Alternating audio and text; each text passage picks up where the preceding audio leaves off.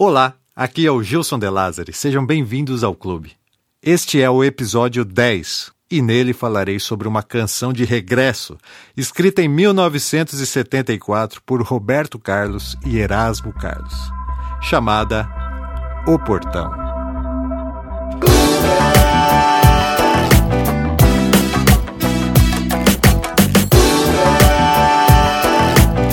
Clube da Música Autoral.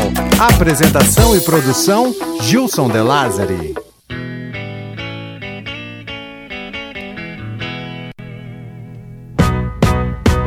Vejam só que festa de arromba.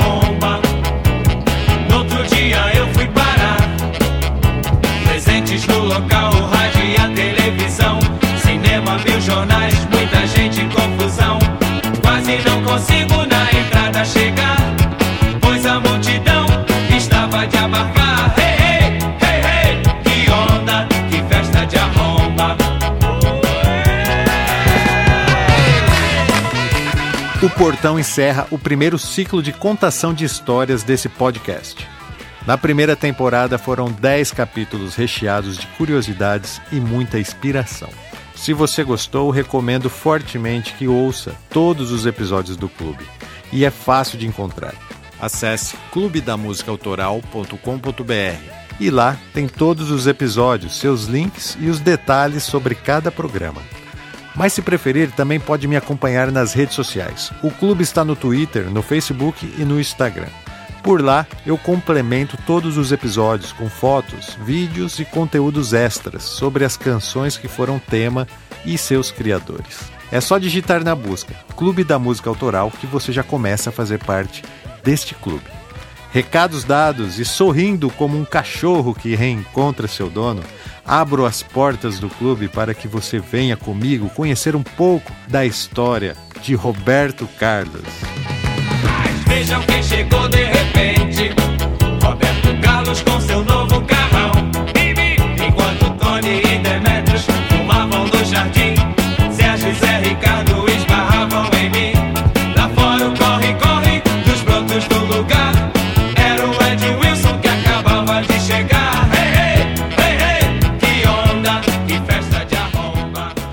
Falar de Roberto Carlos é chover no molhado. Afinal, ele mesmo já disse que esse cara sou eu. E por mais comercial que seja sua relação contratual com a Rede Globo, que acabou o transformando nesse tal rei da música popular, nós já sabemos que quanto mais uma expressão artística se torna popular e passa a ser massificada na mídia, logo, para muitos, ela passa também a ser uma referência de má qualidade. Este é um filme antigo. E Robertão navega tranquilo nesses mares, pois apesar das críticas, a parceria global trouxe ainda muitos súditos fiéis para o rei. E muitas pessoas, como eu, nunca se importaram com a breguice e as palavras fáceis que Roberto e Erasmo usam em suas composições. E inocentemente simplificam os nossos sentimentos. Aliás, não é qualquer um que consegue ser simples e bem-sucedido como eles, tá? E muitas vezes somos nós mesmos que acabamos complicando as coisas. E para entender que Roberto Carlos não é apenas um especial de fim de ano da Globo, precisamos antes entender um movimento musical chamado Jovem Guarda. Então, voltaremos um pouco essa fita.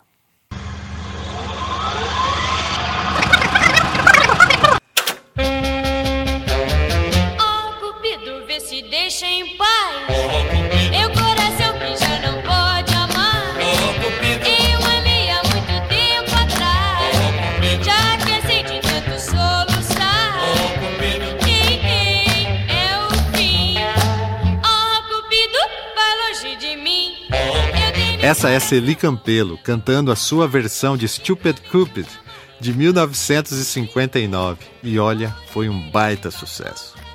Celi e seu irmão Tony Campelo tinham um programa no canal 7 da antiga TV Record, o primeiro da TV brasileira com uma temática jovem. Na década de 60, as maiores audiências da TV eram conquistadas através das transmissões de jogos de futebol. E sentindo que o público estava diminuindo nos estádios em virtude das transmissões, os clubes cancelaram a concessão televisiva em 1965. foi uma bomba para as emissoras, que precisaram rapidamente planejar algo novo para o horário nobre. Então, executivos da Record convidaram o diretor Carlos Manga para desenvolver um programa jovem baseado na onda do Ye Ye Ye. Os Beatles estavam revolucionando a música mundial e o Brasil não ficaria de fora desta revolução.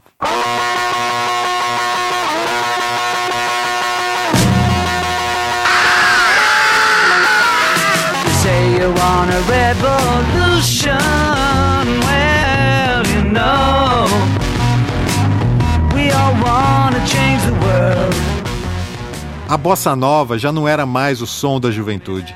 E a fim de atrair essa audiência, o programa foi chamado de Jovem Guarda, inspirados, vejam só, em uma frase de Lenin, na qual ele dizia: O futuro pertence à Jovem Guarda, porque a velha está ultrapassada. Mal sabiam que, além de um programa de TV, aquilo tudo se tornaria um novo estilo musical. You know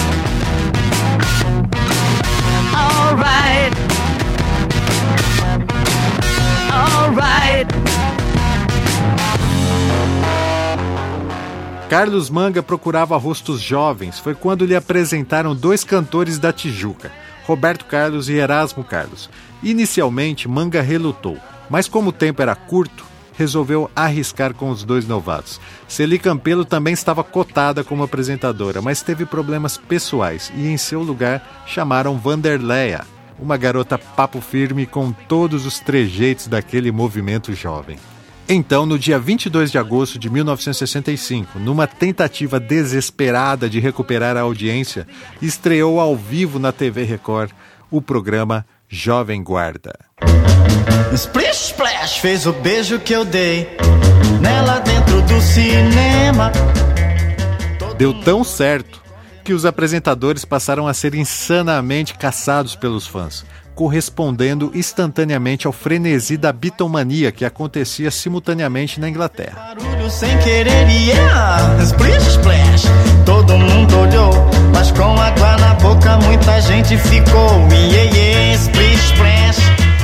O programa lançou nomes como Vanderlei Cardoso, Rony Von, Sérgio Reis, Jerry Adriani, Vanusa, Renato e seus Blue Caps, Golden Boys, The Fevers, Os Incríveis e muito, muito mais. Roberto Carlos era o Brasa, Erasmo o Tremendão e Vanderleia a Ternurinha. As músicas apresentadas eram na maioria versões de canções dos Beatles, mas Roberto e Erasmo se destacavam pelo fato de serem os primeiros a compor canções no estilo Jovem Guarda. Roberto ficou ainda mais conhecido, pois em 1967 gravou o filme Roberto Carlos em Ritmo de Aventura. Quando você se separou de mim, quase que a minha vida teve fim. Sofri, chorei, tanto que nem sei tudo que chorei por você, por você. Robertão era mesmo diferente. Ele nasceu em 1941 na cidade de Cachoeira do Itapemirim, no Espírito Santo. E é impossível não falar da tragédia que assolou a vida do jovem Zunga, como era chamado na infância. Roberto Carlos não tem uma perna, e esse assunto foi um grande tabu até 2006, quando o jornalista e historiador Paulo César Araújo lançou a biografia não autorizada chamada Roberto Carlos em Detalhes. Mas para quem não leu, saibam que aos seis anos de idade, Zunga estava brincando entre os trilhos do trem, quando aproximou-se a locomotiva. Era a festa de São Pedro, padroeiro de Cachoeira. Ao ver o trem se aproximando, o pequeno Zunga correu, mas tropeçou no trilho. Gritaram para o maquinista parar, mas não houve tempo. Rapidamente o levaram para o hospital e Zunga teve a perna direita amputada logo abaixo do joelho. Apesar do tabu, Roberto Carlos falou a respeito do acidente na canção O Divã, onde relata se lembrar da festa e do sangue no paletó de linho de alguém que o socorreu. Me lembro bem a festa, o apito E na multidão um grito O sangue no linho branco A paz de quem carregava em seus braços quem chorava E no céu ainda olhava E encontrava esperança de num dia tão distante, pelo menos por instantes, encontrar a paz sonhada. Essas recordações me matam. Roberto Carlos começou cantando na rádio local ainda menino. Fez conservatório musical e em 1955 mudou-se para o Rio de Janeiro.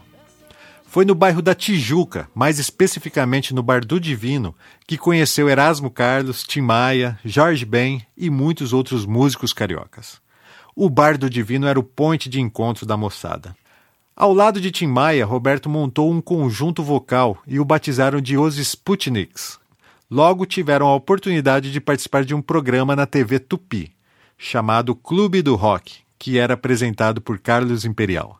Após a primeira apresentação do grupo, Robertão calcou uma performance solo, sem a participação dos Sputniks, que foi ao ar na semana seguinte. Tião Maia, que já era muito louco desde essa época, ficou puto e saiu da banda. Não sei, não entendi. Vocês precisam me explicar. Seu samba é esquisito, não consigo decifrar. Na escola eu aprendi e música estudei, mas seu samba ouvi, na mesma eu fiquei. Estamos ouvindo Roberto Carlos cantando Fora do Tom, uma bossa nova que também saiu no seu primeiro álbum, Louco por Você, de 1961, ao lado de vários boleros compostos por Carlos Imperial. Mas o rock era a bola da vez, e Roberto saiu na frente com o disco Split Splat de 1963, cujo hit foi Parei na Contramão. Vinha voando no meu carro quando vi pela frente, na beira da calçada, um broto displicente. Joguei o pisca-pisca para a esquerda e entrei. A velocidade que eu vinha, não sei. Pisei no freio, obedecendo ao coração e parei. Parei na contramão.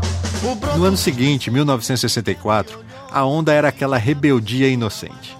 Fumar em local proibido e parar na contramão era uma das coisas que os jovens estavam fazendo. Em parceria com Erasmo Carlos, Roberto passou a escrever canções chicletes que pegavam os jovens logo nos primeiros acordes.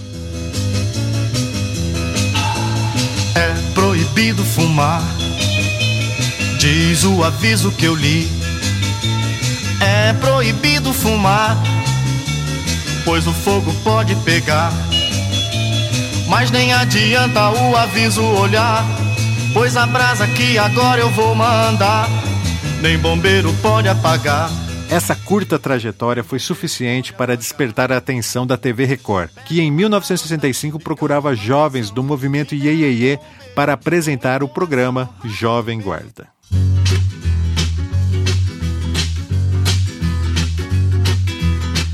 Essa é uma das muitas histórias que acontecem comigo. Primeiro foi Suzy, quando eu tinha lambreta. Depois comprei um carro, parei na contramão. Tudo isso sem contar o tremendo tapa que eu levei com a história do Splish Splash. Mas essa história também é interessante. Mandei meu Cadillac pro mecânico outro dia. Pois há muito tempo um concerto ele pedia. E como vou viver sem um carango pra correr meu Cadillac bip Quero consertar meu Cadillac bip Tudo que a dupla lançava no programa Jovem Guarda dava certo. A vida de Roberto e Erasmo tornou-se uma loucura. O movimento da Jovem Guarda incomodava a ala MPB de compositores, a ponto até de organizarem uma passeata contra a guitarra elétrica. Na época, essa marcha foi encabeçada por Elis Regina e contou com a presença de Gilberto Gil, Geraldo Vandré, Jair Rodrigues e muitos outros cantores da MPB. Mas Robertão não se deixou abalar pelos protestos e passou a aceitar os convites e concorrer como participante dos famigerados festivais da música popular. E não apenas no Brasil, mas também na Europa e na América do Sul. Foi quando começou a fazer seu nome internacionalmente.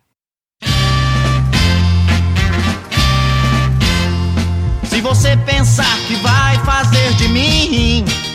Em 1968, após três anos no ar, o programa Jovem Guarda chegou ao fim. E com isso também veio a fase de transição de Roberto Carlos para black music, como as que ouvimos no seu disco Inimitável. Daqui pra frente, tudo vai ser diferente. Você tem que aprender a ser gente. Seu orgulho não vale nada. Na década de 70, Roberto abandonou o estilo jovem. Ele havia ganhado um festival na Itália em primeiro lugar e lançou naquele mesmo ano um álbum homônimo, recheado de baladas românticas, que foram lançadas em toda a América Latina. Mas curiosamente, uma canção de cunho religioso estourou nas paradas brasileiras e lançou Roberto também para um novo público inusitado. Jesus Cristo, Jesus Cristo, Jesus Cristo, eu estou aqui. Jesus Cristo, Jesus Cristo, Jesus Cristo, eu estou aqui. A partir daí, todos os discos nunca mais tiveram um nome. Todos são assinados apenas como Roberto Carlos e classificados pelo ano em que foram lançados. Em 1971, chegou ao mercado o disco que a Rolling Stones colocou na lista entre os melhores da música brasileira, e ele trazia o grande hit Detalhes.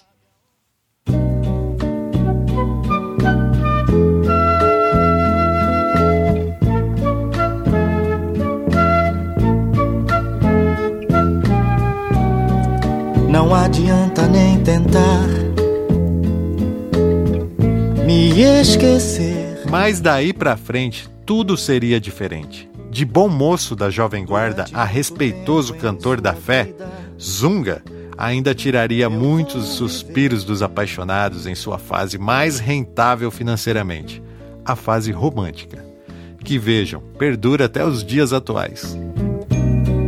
Detalhes tão pequenos de nós dois são coisas muito grandes pra esquecer.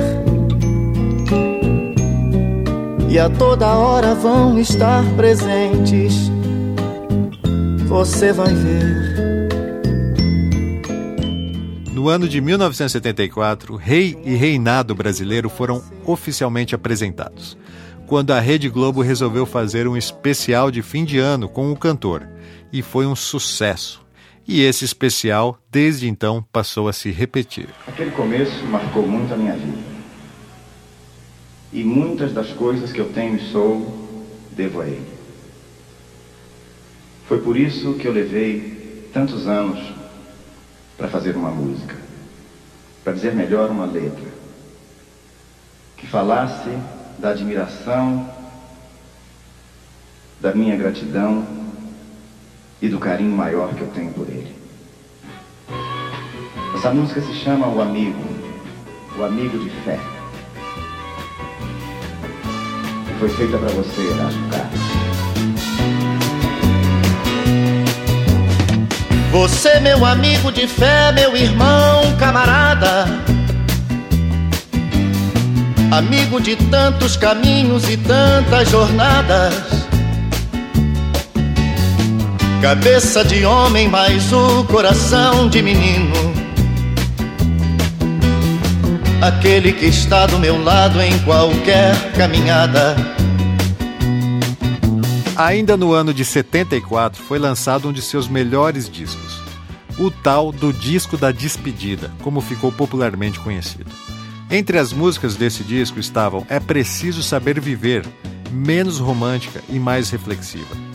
E Eu Quero Apenas trazia um apelo que desafiava a ditadura militar ao dizer: Quero meu filho pisando firme, cantando alto e sorrindo livre. Vale lembrar que Roberto foi taxado por seus colegas compositores da época como um cantor apático, por estar sempre tentando manter a elegância e evitando se envolver em assuntos polêmicos. O golpe militar que tirou o presidente João Goulart do poder ocorreu em março de 1964. E apenas um ano depois surgiu o movimento da Jovem Guarda. Mas aqueles jovens de 1965 não faziam a menor ideia das lutas que estavam sendo travadas em seu próprio país. Porém, através das revistas americanas e das versões de canções, sabiam mais sobre a guerra do Vietnã do que sobre a ditadura militar. Stop com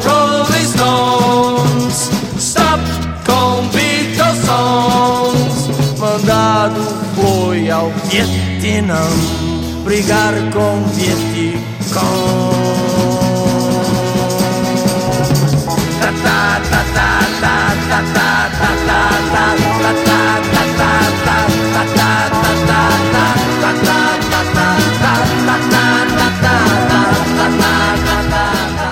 Talvez até sejam eles, os filhos e netos dessa geração nova que esteja divulgando hoje que a ditadura militar foi boa. O fato é que o movimento da Jovem Guarda foi apolítico. O movimento musical político da época foi o da MPB, que contava com Elis Regina, Caetano, Geraldo Vandré, Gilberto Gil, entre outros. Caetano, em especial, tornou-se muito amigo da dupla e, quando ele foi exilado do Brasil, Roberto e Erasmo fizeram uma visita a ele em Londres. E, chateados com aquela situação, compuseram Debaixo dos Caracóis de Seu Cabelo, que é dedicada a Caetano.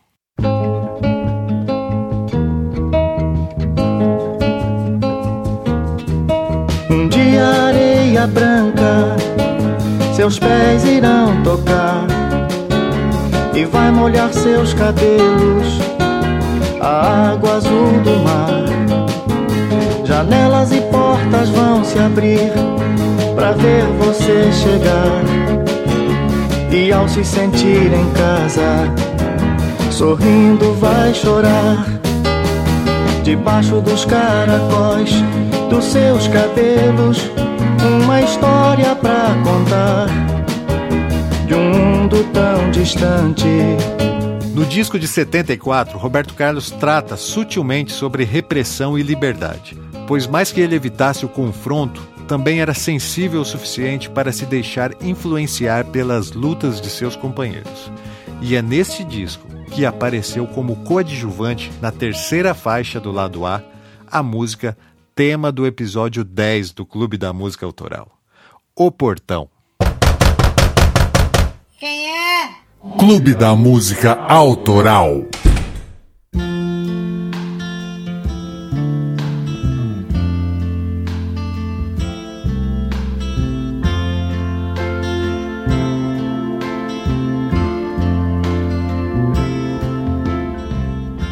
O Portão é uma canção metafórica. Erasmo Carlos, que ao lado de Roberto escreveu a letra, disse que queriam narrar os detalhes de uma volta.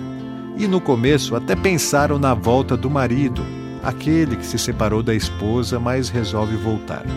Essa definição acabou ficando irrelevante no decorrer da canção, pois o portão é como uma Bíblia e ele pode ser explicado de várias formas diferentes. Segundo Erasmo, o grande desafio era descrever essa volta, caracterizando um trajeto de chegada. E a primeira frase que surgiu foi a do cachorro latindo. Mas não queriam cantar Meu cachorro estava latindo ou Meu cachorro abanou o rabo. Queriam algo mais marcante. Então nasceu a emblemática frase: Meu cachorro me sorriu latindo. Eu cheguei em frente ao portão. Meu cachorro me sorriu latindo. Minhas malas coloquei no chão. Eu voltei. Eu não sei vocês, mas eu adoro essa frase. Alguns podem até achá-la infantil, mas só quem já criou um cachorro desde filhote e esteve ausente sabe que quando voltamos, eles não nos reconhecem imediatamente. Nosso cheiro parece sair das suas lembranças momentâneas, mas logo que se lembram, é uma festa. Choram se retorcendo e nos lambendo. É um amor puro e inarrável. Apenas Roberto e Erasmo conseguiram expressar esse amor. tudo estava igual como era antes. Quase nada se modificou. Acho que só eu mesmo mudei e voltei. No decorrer da letra, um pesar nos consome. E os mais sensíveis, como eu, já derrubaram a primeira lágrima. Cara, quase nada se modificou. Só eu mesmo mudei e voltei.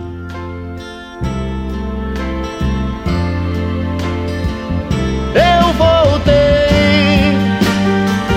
agora pra ficar, porque aqui, aqui é meu lugar. Eu voltei pras coisas que eu deixei. Eu voltei.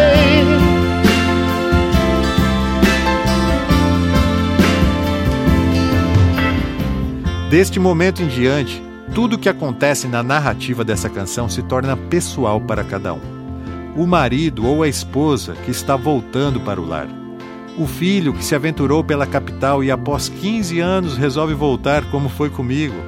Ou até a minha interpretação predileta, a volta de quem nunca saiu do lugar.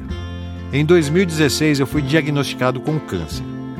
Uma cirurgia às pressas foi agendada para a retirada do meu tumor. Meu procedimento foi um sucesso e apenas uma semana depois já estava voltando para casa. Eu não podia andar sem ajuda, então, passos indecisos caminhei até o portão. E o resto da minha volta, como o abraço da minha família, dos meus filhos, da minha esposa, olhando os nossos retratos pela casa, tudo isso, a esperança de vida, a volta à vida, pode ser encontrada nesta canção. Fui abrindo a porta devagar. Mas deixei a luz entrar primeiro. Todo o meu passado iluminei. E entrei.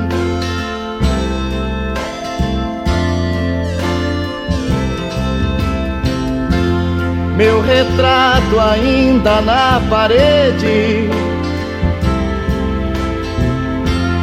meio amarelado pelo tempo. Como a perguntar por onde andei, e eu falei.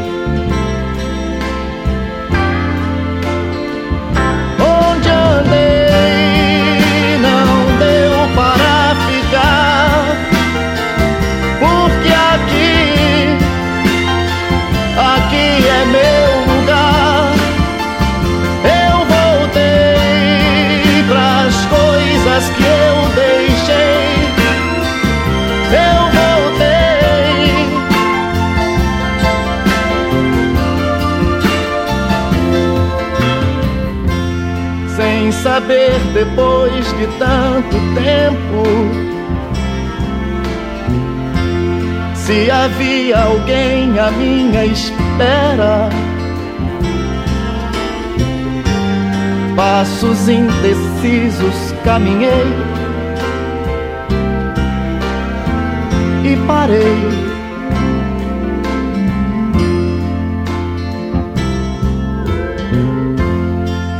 Quando vi que dois braços abertos me abraçaram como antigamente, tanto quis dizer e não falei, e chorei.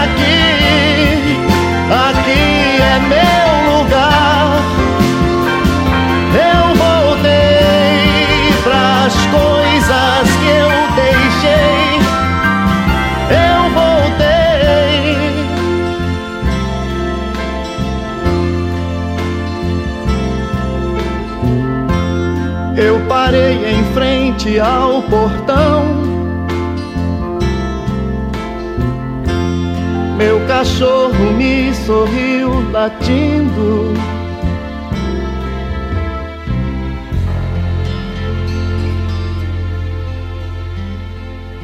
O poder da música é incrível, não?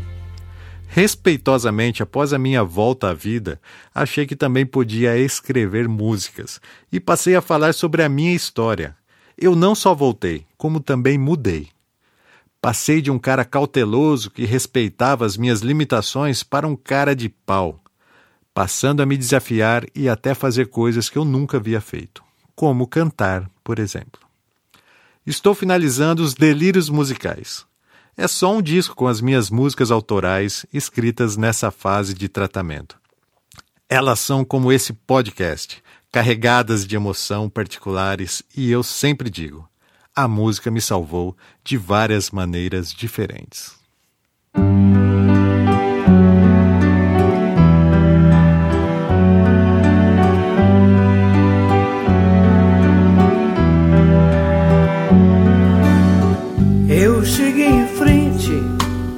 Portão.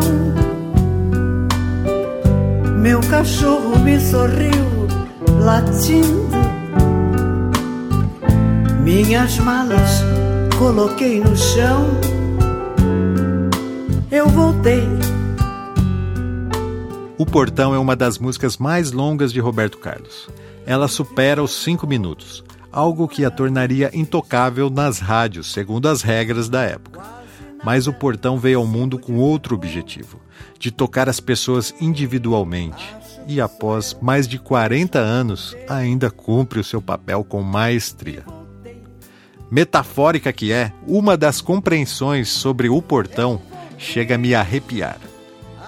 Lady Laura, mãe de Roberto Carlos, era católica, mas seu pai, Robertino Braga, era espírita. E isso fortalece ainda mais a tese de que o portão narra uma história de pós-vida. Cabuloso, né? Vejam bem, Erasmo e Roberto Carlos sempre foram pragmáticos e abusaram do simples. Seguindo essa lógica, essa canção deveria se chamar Eu Voltei, mas ela se chama O Portão. Dessa forma, podemos fazer uma analogia com o portal de passagem pós-vida. Segundo os espíritas, muitos espíritos não completam o rito de passagem por estarem presos entre os dois mundos. Legal, né? Mas calma, vai fazer ainda mais sentido se você concordar comigo que os cachorros conseguem ouvir frequências que o homem não consegue. Será que o cãozinho estaria vendo um fantasma em frente do portão? Estaria o nosso personagem morto, mas sem saber que estava, tal como o personagem de Bruce Willis em Sexto Sentido, olhando seu retrato amarelado na parede? No refrão ainda podemos analisar que aquele possível encosto será um problemão, pois diz que voltou e agora é para ficar. Sendo assim, podemos imaginar que nem mesmo um exorcismo tiraria daquela casa. Afinal, que tipo de pessoa chega depois de tanto tempo e vai abrindo a porta devagar, sem bater, sem tocar a campainha, sem usar as chaves, sem avisar, sem nada? Tudo muito estranho para alguém de carne e osso. Mas nada em comum para quem já é uma alma penada. Tanto quis dizer e não falei e chorei.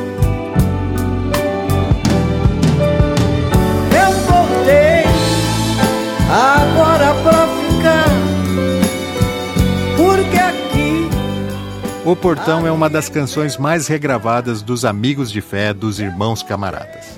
Esta versão que estamos ouvindo é de Ângela Maria, que um dia também terá seu episódio do Clube da Música. Mas não hoje, porque já estou desidratado de tanto chorar.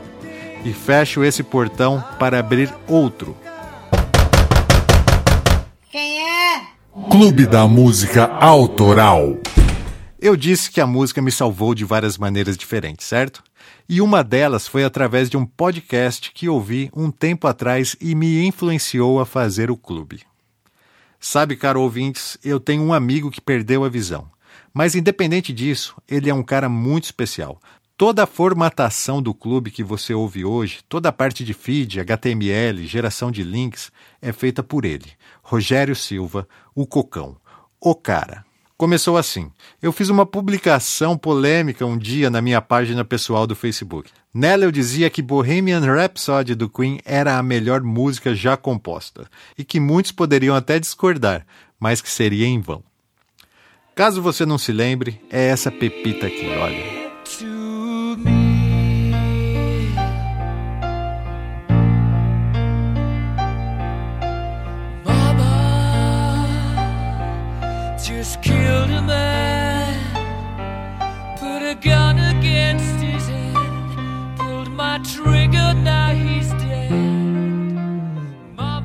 Então, meu amigo, o Cocão, enviou um link de um podcast ao qual eu deveria ouvir, já que gostava tanto assim da canção.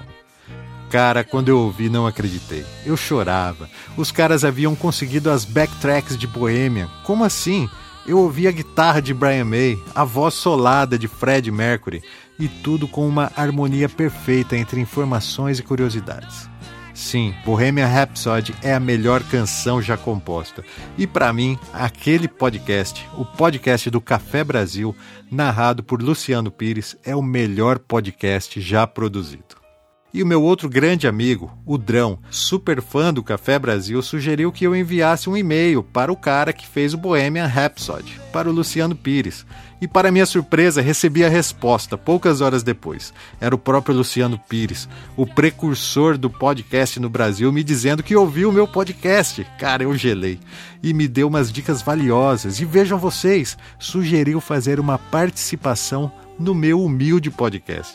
Sim, caro ouvinte do clube, nesse momento a qual eu falo, ele está comigo, me ouvindo, o criador do Café Brasil, Luciano Pires. Seja bem-vindo ao Clube da Música Autoral. Eu voltei agora pra ficar. Opa, opa! Bom dia, boa tarde, boa noite. Você quer me matar do coração, cara? Roberto Carlos, para quem tem a minha idade, é é inesquecível, cara. Obrigado pelo convite, bicho. Estamos aí há muito tempo, desde que o Café Brasil ganhou, ganhou espaço e ganhou uma importância aí no, no, no, no mundo dos podcasts. Eu tomei uma decisão de toda vez que encontrasse um outro podcast que tivesse começando, que já existisse, mas que tivesse assim pouca penetração, eu falei, cara, em vez de eu chegar aqui e falar para as pessoas ouçam o podcast, eu vou abrir o feed do Café Brasil e vou colocar dentro do feed do Café Brasil esse podcast que eu acho legal e que eu acho que vale a pena. Então, se você queria um elogio, eu não sei se tem algum melhor que esse, né? é, baita elogio, cara. Muito obrigado mesmo, Luciano. Seja bem-vindo mais uma vez aqui ao clube. E para mim é uma honra poder ter um episódio do meu podcast dentro do Café Brasil, que para mim é um ícone. E, bicho, eu queria falar com você hoje aqui sobre esse seu podcast do Bohemian Rhapsody que eu já comentei. Que ideia foi essa, cara? Ele é o seu episódio mais bem sucedido?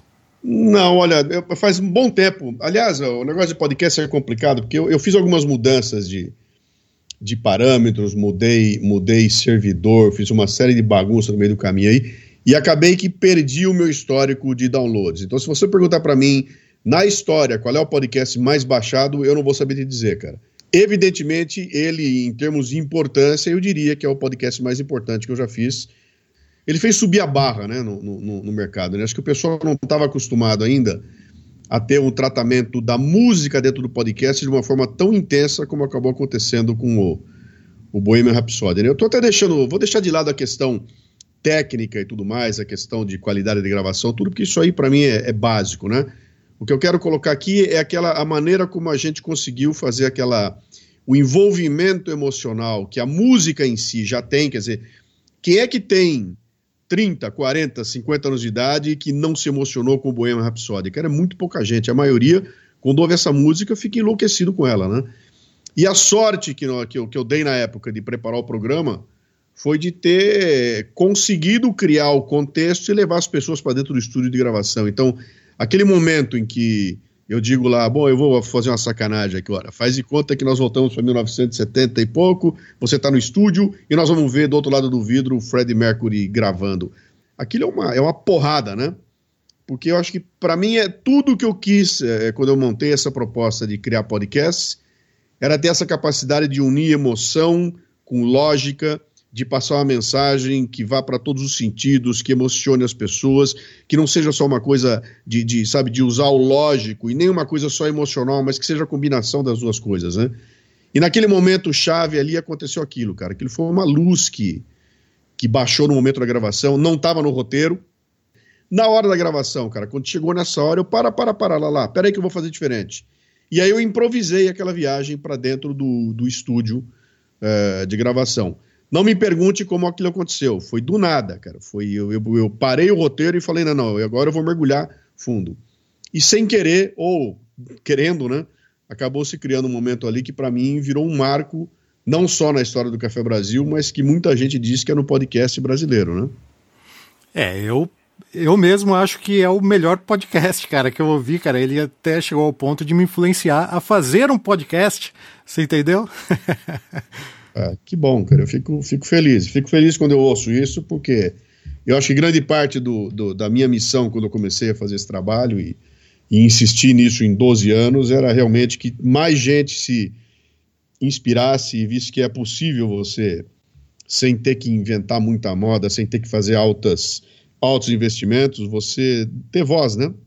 Eu acho que quando eu, quando eu tive a ideia de começar lá atrás e fazer esse trabalho todo, eu queria realmente que mais gente viesse na sequência e fico muito feliz de saber que você aproveitou essa, essa provocação e seguiu em frente.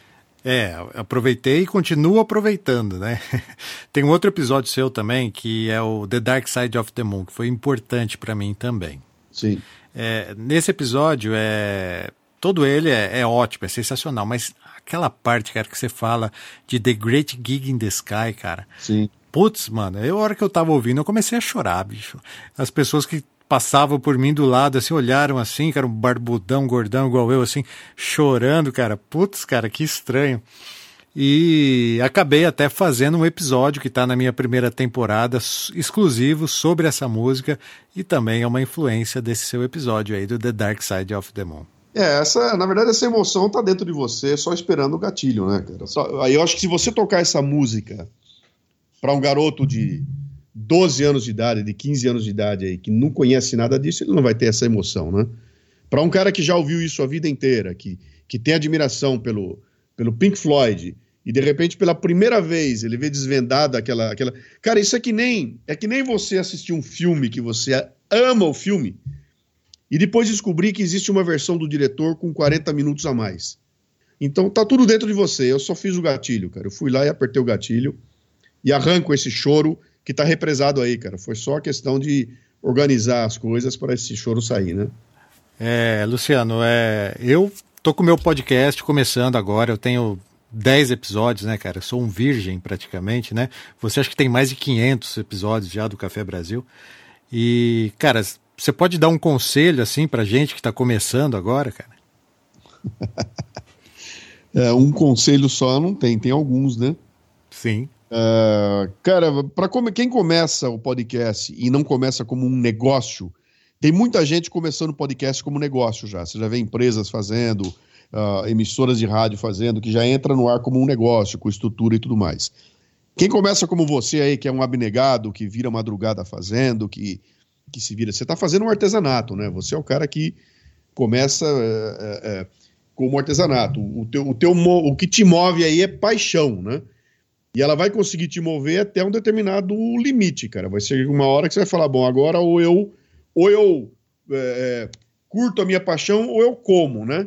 A hora que isso aí pressionar, você provavelmente, com uma maioria das pessoas que eu conheço, abre mão da paixão para cuidar da vida, porque tem, tem bocas para alimentar, né? E aí a paixão ela vai acabar, acabar morrendo. Então a, a, a dica número um que eu dou é a seguinte: você tem que ser muito, mas muito ciente das limitações que você vai ter como um podcast. Então, se você falar que vai fazer meia hora por semana, você está falando em meia hora toda semana. Você está falando em 52, 54 programas por ano. E você não pode falhar, né? Que eu acho que para mim a coisa principal do podcast é o seguinte: se ele vai ao ar na terça-feira às 10 da manhã, ele tem que ir ao ar terça-feira às 10 da manhã.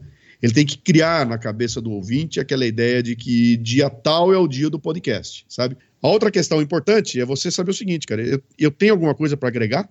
Eu tenho algum conteúdo para dar? Sabe, vou abrir a boca para falar o quê?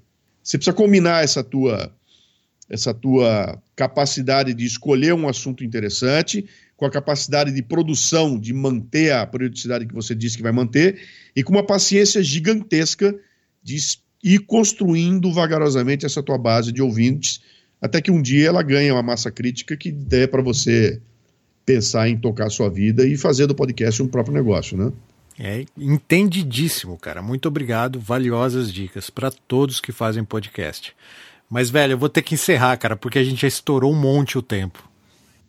Vamos nessa aí, cara. Obrigado aí pela oportunidade. Vamos ver se a gente consegue uh, ir trocando uma figurinha aí. Eu espero que você aparecendo aí no Café Brasil dê um, dê um, um trampolim legal aí para o teu programa. E continua, continua fazendo aí com essa paixão aí, cara. Ele tá muito legal o programa. Valeu, Luciano Pires. Cara, que demais, velho. Muito obrigado por essa oportunidade aí de levar o Clube da Música Autoral aí para uma audiência ainda maior.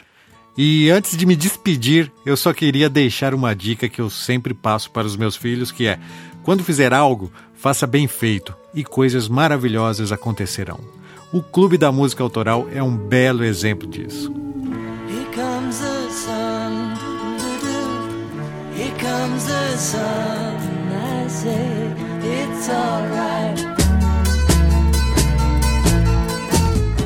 E além do Cocão, do Drão e do Luciano Pires, quero também agradecer ao meu corretor humano de pronúncias, meu amigo do peito, Gustavo Ferroni, que me ajudou e torceu muito por mim.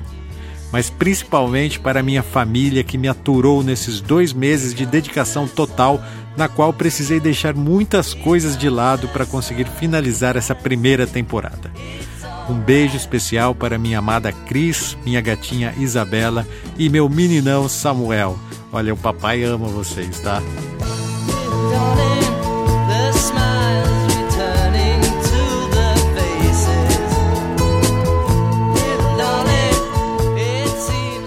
É, bicho, foi sofrido, foi emocionante, foi exaustivo, mas está pago. A minha maior satisfação é poder ter concluído um projeto que eu me orgulho de ter feito. Mas não acabou não, a próxima temporada do clube vem aí.